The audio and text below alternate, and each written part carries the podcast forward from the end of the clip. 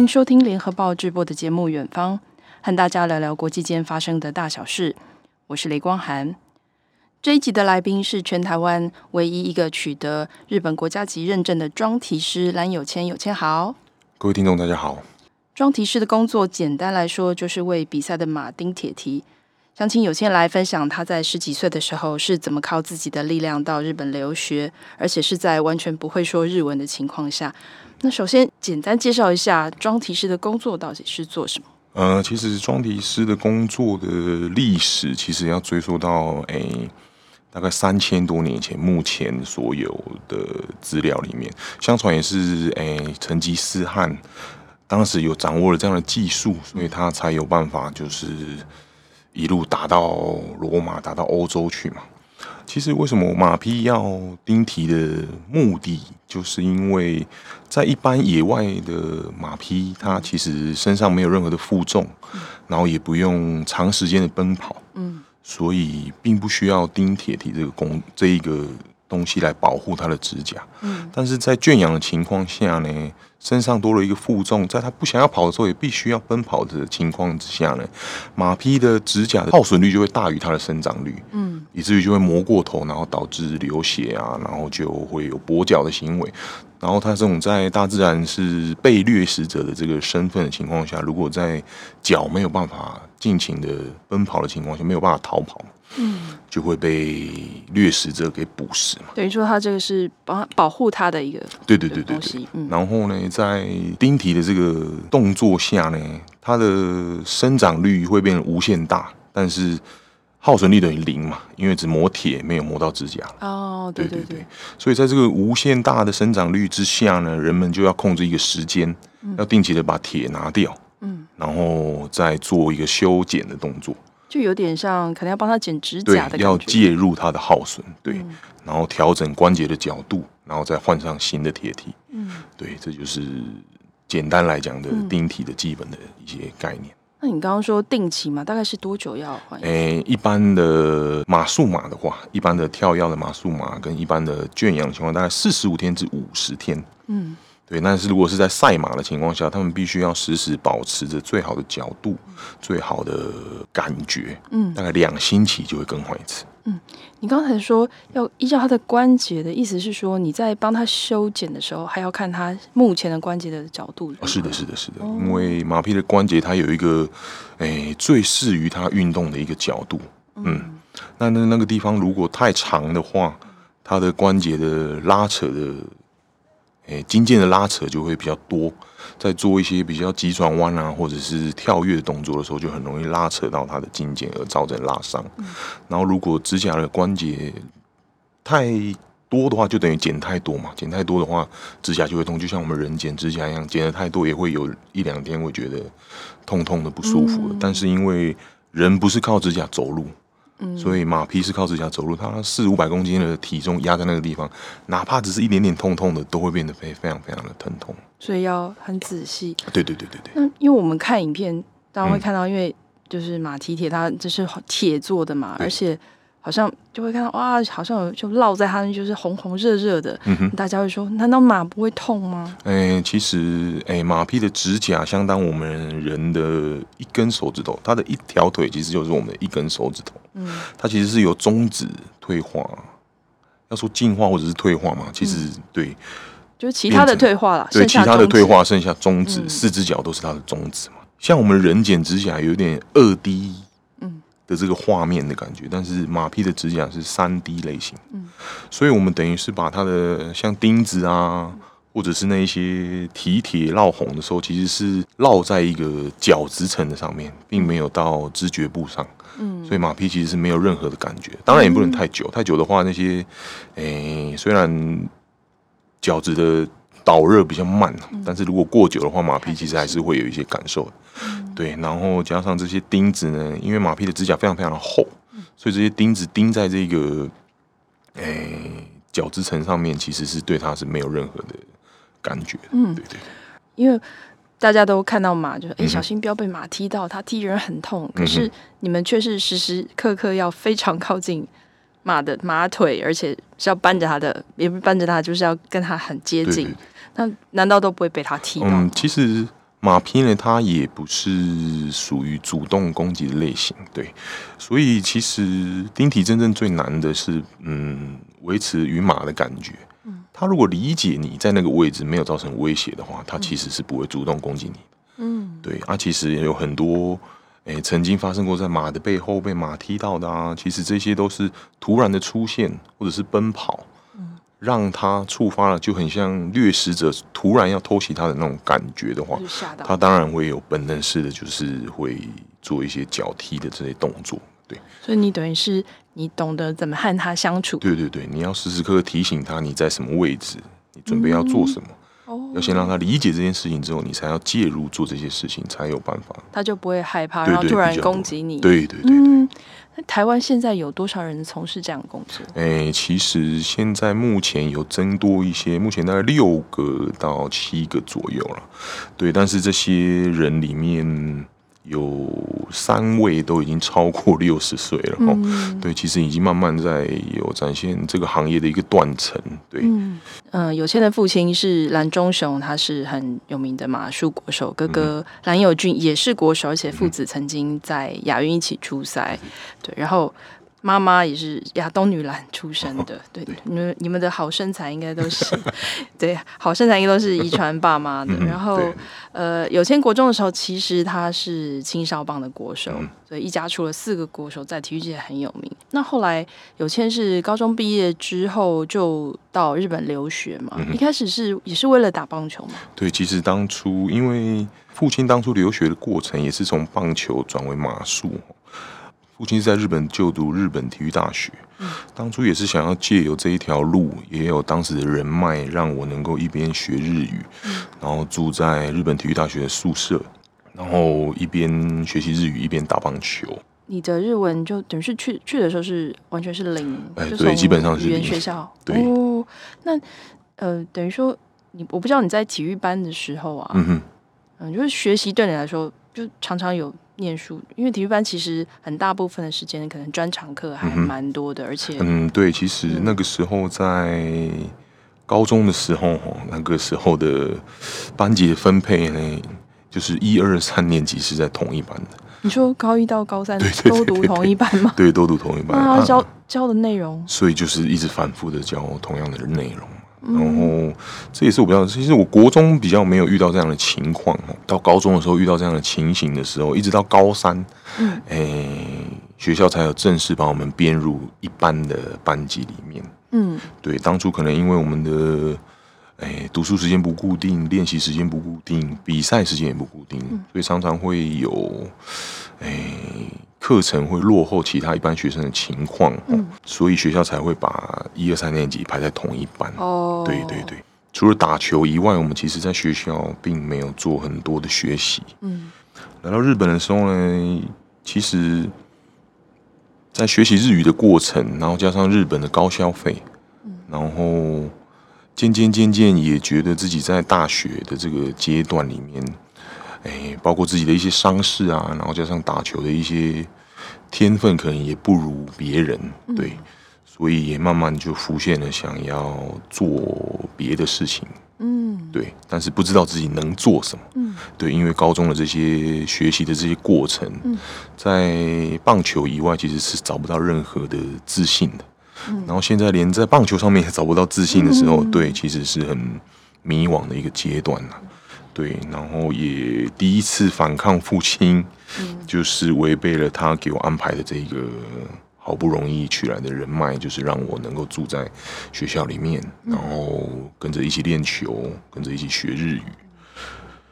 对，然后后来才决定，嗯，对对，就搬离了这个地方，然后也考上了自己想要念的大学。嗯，其实说自己想要也有一点不太对啦，其实就是当时有考上了大学里面所选择的，自己选择了自己的路啦，是不是好的不确定，但是起码是自己选择，就是跟棒球或是体育以外的一条路。你念大学念的是什么？我大学念的是国士馆大学的二十一世纪亚洲经济学部。对，光听其实听 真的很厉害，也没有了，也没有。对，它其实是一个新创造的学部了，然后那个时候也在很积极的招生，所以可能入学的门槛也没有非常非常的高。但是因为以前打球就是父亲就说啊，你想不想打？但是我们也不敢说不想，或者是也不敢说打了一阵子就说啊，我不想打了。嗯，有点硬着头皮，就硬着头皮就这样就打了八九年嘛。对，嗯，所以其实是不是真的自己想要的，在长大的时候才对这件事情有更更新的认知？对。然后也借由学日语，在自信方面有重拾了一些信心哦。因为以前除了打球以外，也不会念书啊，很多的基本常识啊，很多基本知识啊，可能都不如别人哦。但是，诶，在透过学日语的情况下，嗯，你每天学习到东西，你每天都能够用得上。对，在这个部分就会。越来越有信心，对，越来越有信心，嗯、而且也开启了对学习的这种欲望。嗯，对，因为你知道，你学了更多的东西，你就可以跟更多的人沟通。嗯，你可以更清楚的表达自己的思绪。真的耶，对对对。嗯、你刚才有提到，嗯、呃，在体育大学呃随队练球的时候，嗯、觉得。因为伤势的关系，对自己有点迷惘。嗯嗯，体育大学对这些，因为他当然很多棒球专长的学生，那、嗯、但是不可能每一个都是就第一线一军、嗯、或是一线的名。嗯、那他们对呃，可能不是，可能是二军或是嗯、呃，可能是有伤势状况的人，他们是怎么样安排他们的？嗯，其实哦，这也是诶，我觉得台湾棒球界里面还比较没有办法。媲美的一个地方哦，在日本，我那个时候进在那个大学练球的时候，大学总共的球员有两百多人。嗯，对，两百多人里面呢，其实 对呀，对对对，你不可能上场就九个嘛，对啊，对啊，你要分到几军？嗯，但是我后来发现，其实也没有分到几军哦，其实有很多的人在进入大学，诶，在体育大学里面呢，你属于棒球队，但是你不一定是棒球专长。哦。你有可能是运动防护专长，哦，你有可能是播报专长，转播的，对，转播，甚至是现场的播报，就接下来第几棒是谁谁谁，对，这一种的播报，或者是记录，嗯，对，或者是教练，哎，我相信不管各个阶段，就像三级棒球，你要从国小、国中、高中，你要教导的这些方针，我相信都是不一样的。每个阶段的心智的成熟的条件跟身体的条件都还没有达到一个很完美的状态的时候，当然自己在学习的过程，我们是属于就是打骂教育的年代嘛，对，他就是骂到你会，嗯，再不然就是打到你会，对，然后其实，在那个部分也给了我很多的冲击哈，对，甚至是有一些是球探的训练，嗯，你必须要看什么样的部分。嗯，去发掘哪一个球员比较有天分，真的很专精哎。对，所以我觉得在日本的这个很细分的这个棒球的这种路上面哈，我觉得提供了给更多棒球人更多更多的选择，嗯，而不是只是选择要打或者是不要打。嗯，你还是可以从事跟棒球有关的行业，但是你只是不是在场上就是发光发热的那一位而已。嗯，对对。那话题话题再回到你的求学，因为当然我们知道日本学费贵，然后生活费也很高很高。嗯、那你这样子，比如说当时学费、生活费这样一年要花多多少？哦，其实日本的大学那个时候第一年的大学，我其实也有一点点惊讶哦，因为那个时候。哎，光第一年大学学费就要一百二十四万的日元。嗯，哎，换算当时呢，应该也有个，我想一下哦，三四十万左右。有有有。对对对对对，嗯、一年就要三四十万，其实就是在台湾来讲，基本上就是不太可能嘛。念研究所都不用这么贵的。大概研大概医学系。对医学系，嗯，还有可能。嗯、对对对，但是一年呢？嗯。对，所以那个时候呢，就还是决定必须要半工半读，嗯，然后也彻彻底底就是离开棒球嘛，嗯，你才有时间做这些事情。那你打了这样要同时打很多份工吧？对对对，那个时候其实也是，诶，有一些学长学姐啊，就是告诉我们要先以餐饮业为主，嗯，因为你如果找了餐饮业的打工，你的饮食。的花费会减少，对对，有免费的餐可以吃，对对。所以你也做了餐饮业，对，也做了餐饮业，然后也做了很多日领的工作，嗯，就可能去指挥交通啊，就比如说施工的时候，你在那边指挥交通，其实就有日领的薪水可以领，就等于一天一天的临时工，就等于临时工。嗯，还有做了什么？我还做了夜店的保镖啊，送货，嗯，半夜去送货啊，对，然后其实也借由货车也让自己就是体验了很多坐电车以外的日本。嗯，对对对。可是你毕竟是外国人，日文当时可能也还没有这么这么纯熟。嗯哼，嗯，那你在日本的就人际关系怎么样？就跟日本人的人。嗯，这个其实又不得不感谢能够住在日体大宿舍的这一段，嗯，因为等于我回到家有数百个日本人，因为好奇想要跟我聊天嘛。哦，对对对，所以在这些日语的。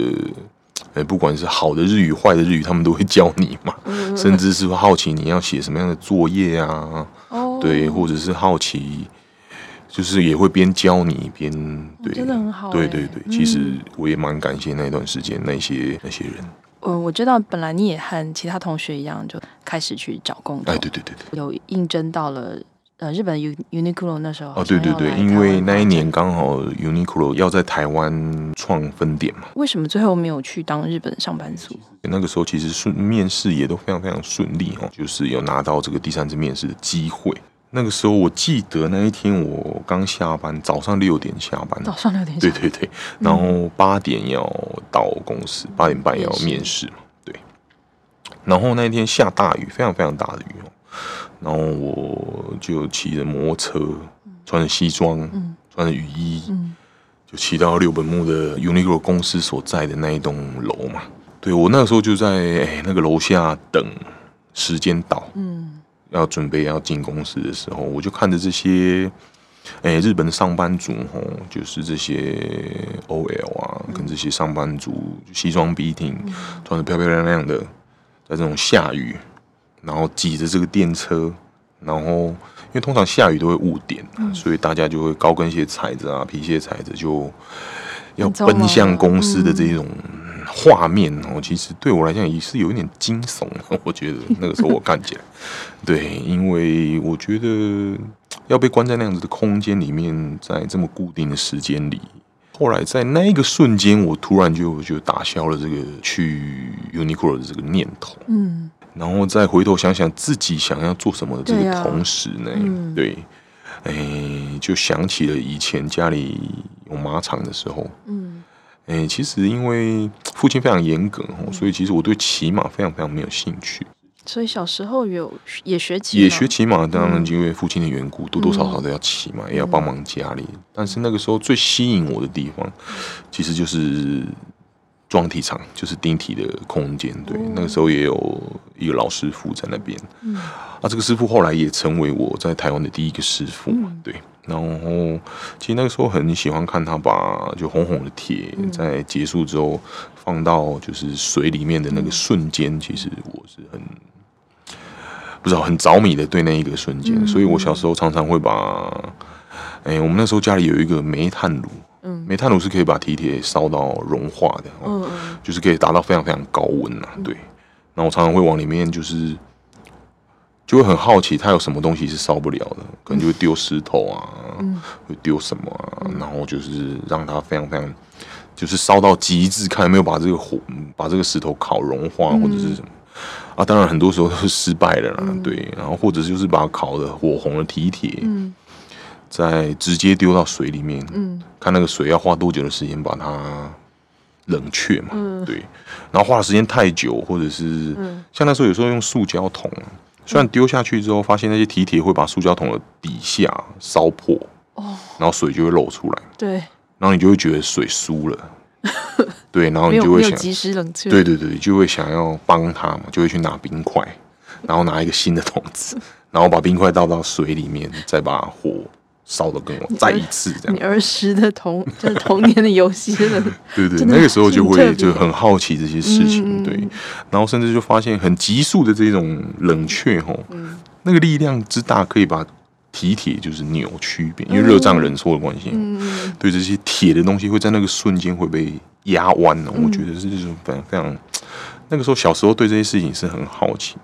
然后也正在我放弃，嗯、看到那个惊悚的画面，嗯、想要放弃这个工作的同时，我不知道我脑筋闪过的就是那个画面，嗯，就是我在问我自己想要做什么的时候，对，对，就闪过了那个起白烟冒泡泡的那种画面的时候，嗯、我就觉得，如果我想要回家帮忙，但我又不想要骑马，嗯，那我要做什么？嗯。对，后来就发现，哎，其实钉体的工作或许很适合自己，嗯嗯，嗯，所以那个时候也用网络就是查找了一下亚洲地区啊，或者是各个地方有没有可以学习这个技能的地方，嗯，也就一查之后就发现，哎，以国家为单位有教育机构的就是日本跟英国，嗯，然后我就刚刚好在日本，嗯，所以就在日本，对，后来就打电话回家问。父亲这件事情哦，当然他，哎，又再一次就反对了。为什么？当然他心里可能是开心的，但是他又会觉得，哎，你好不容易放弃了棒球，去念了大学，念了大学之后，现在又要回来家里帮忙，那为什么不一开始就在家里帮忙？你为什么要绕一个远路？对对对，就会有这样子的，嗯，那种感觉。他会觉得我做什么事情都有一点。半途而废的那种感觉了，但是后来在我长大之后，我发现，诶，绕远路的过程其实才是最近的道路，对我而言，嗯嗯，因为你可以在这些绕远路的过程之中，就是慢慢的培养你的心智嘛，然后让你对各个人事物的了解都会再更上一层。以前觉得不好的事情，现在不见得会不好。嗯，对，然后。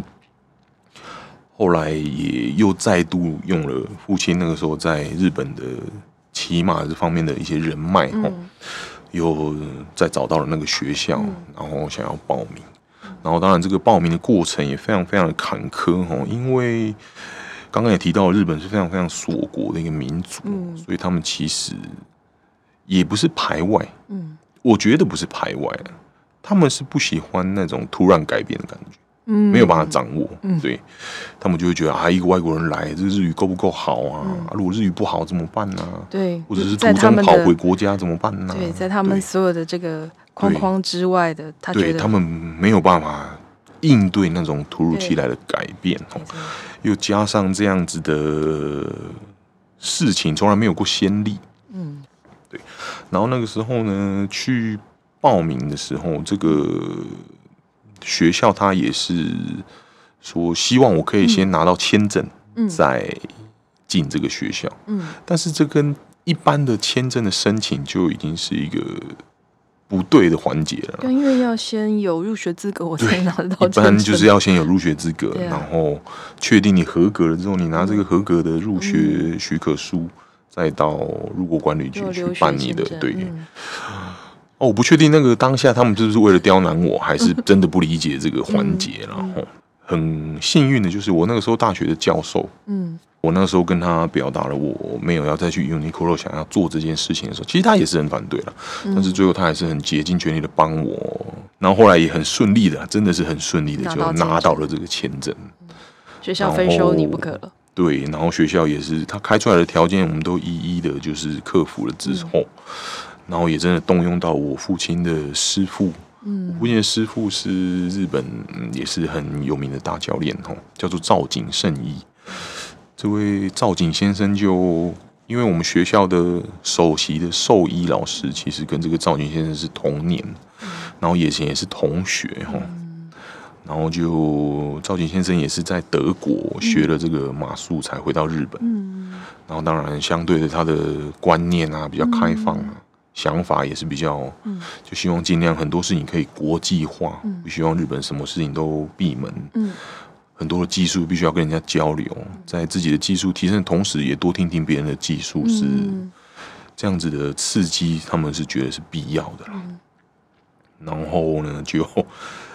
重重的难关，难关之后就终于就进入了这个学校。那同学之间大家都有类似的就相关的底子吗？还是其实？嗯，其实有一些是没有的，但是诶、欸，有很多人是已经找到了师傅，嗯，也愿意带他，嗯，然后这个师傅帮他出了学费之后，让他来来这个学校先学了基本之后再回来入门。哦这样子。所以你们在学校需要学什么东西？其实就是断言技术嘛。第一个最基本的就是打铁的技术，你必须要有。嗯、当然没有像刀匠啊、工匠这么的精准，嗯、但是很基本的，嗯，哎，提铁的断言技术是还要学习的。嗯、然后，然后当然还有一些马匹的力学啊、嗯、疾病学啊、嗯、骨骼啊、血管啊、肌肉啊，这些都要学，这些都是要学的哦。你是实作怎么办？因为应该不会有马。其实实作哦，我们当初哎、也有用竹子。哦，哎、欸、对，在那个竹节的部分斜斜的切了之后，就有点像马匹的脚嘛。哦，哎、欸、先用竹子做了一些基本的练习，嗯，然后我们那个时候学校也有提供一只就是马的标本脚啦，每个人有每个人有一只就是截下来的脚，嗯、对对对，然后就是在这个一年期间，你可能要用自己的铁。然后钉上这个马，对，就是实时削蹄啊，然后再钉蹄，然后钉完蹄之后呢，也有打分数，然后最后再把这个马匹的脚解剖，然后理解这些结构的牵引啊，比如说这些筋腱的牵引、关节的作动啊，嗯。在这个部分比较长的时候，哪个地方会出比较多力啊，这一些相对的关系都做一点点，就是浅层的了解之后呢，嗯。再把它变成标本，嗯，对，这就是一个这只脚，就是你拿了之后，你就是要从一开始拿到这个脚，最后到这个脚变成骨头，就是你都要位置，对对，一直都要照顾这个脚，嗯，就是要冰冷冻再拿出来，冰冷冻再拿出来，对。而且用这只标本脚在练习的时候，应该这个只有一次机会吧？对，就只有一次机会，它不会再长。对对对，所以那个其实就是给你一个。不用怕会伤害到马的一个、uh, 对那种感觉，嗯、对，然后当然学校也有一些马啦。我们总共其实日本装体学校它每年只收十六个学生，哦，这么少。对，然后我们学校只有八匹马，嗯，对，所以每个人能做，他一次都四匹嘛，嗯，一次四匹的话，等于一人只有一只脚可以做，嗯，等于那匹马的四个脚是四个不同的人做的，嗯、对。当然这些马也很辛苦，嗯、就是给我们这些。这些新生这样子胡乱搞，当然 老师还会介入啦，嗯、对，但是总是会有失误的时候啊，嗯、对对对。那像日本装体师人多吗？嗯、他说一年只有十六个、嗯，对，但是其实吼，虽然只有十六个啊，而且也是得来不易的机会，嗯、但是真正留在业界的每年都不超过一半。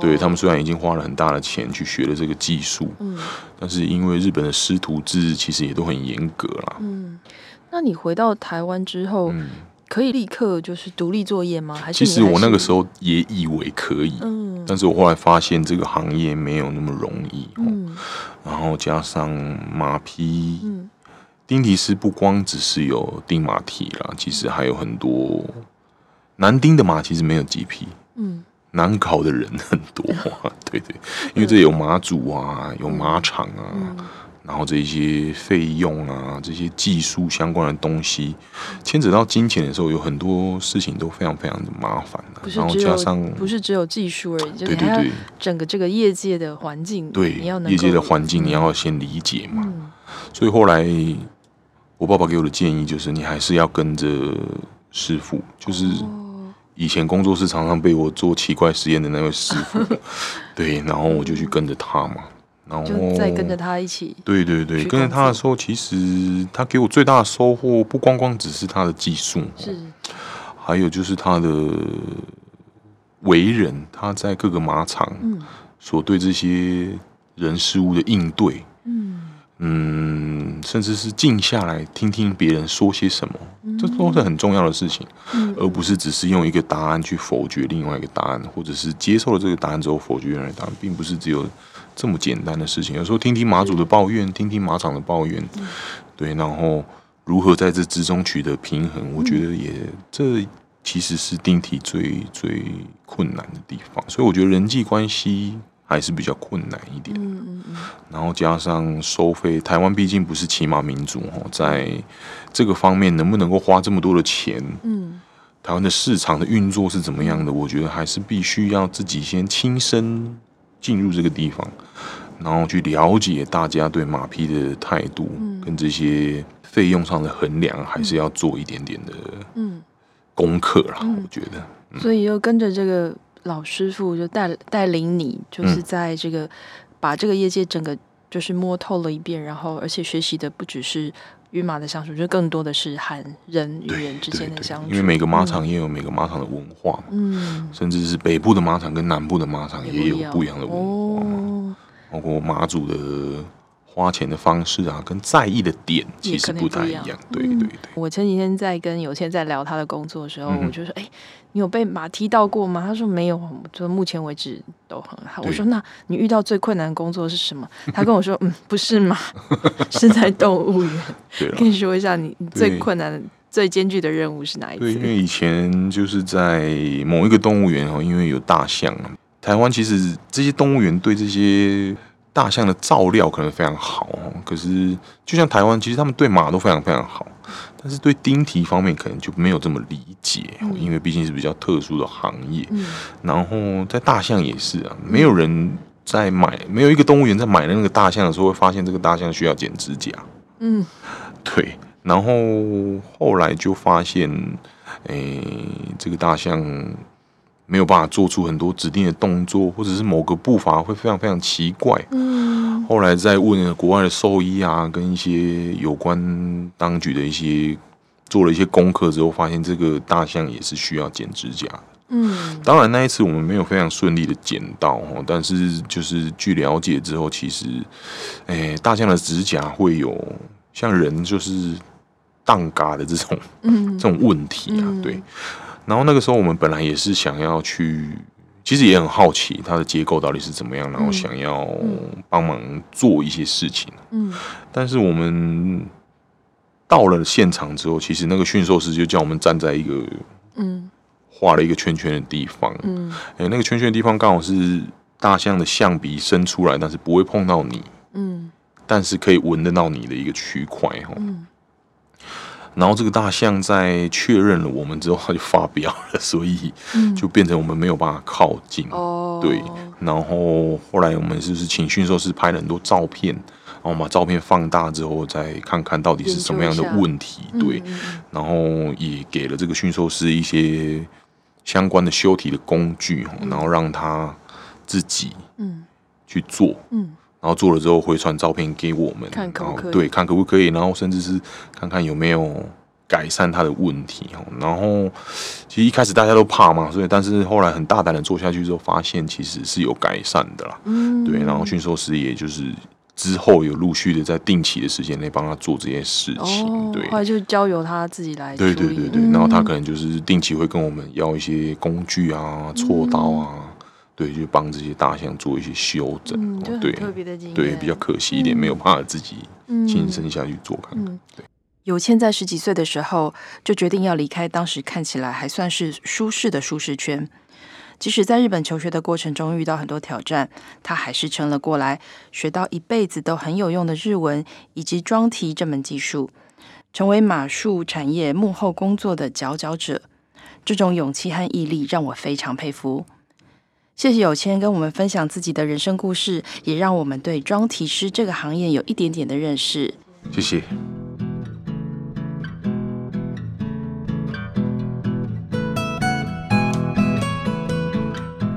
感谢大家收听《远方》。如果想看更多深度的报道，请上网搜寻《联合报数位版》。我们下周《远方》再见。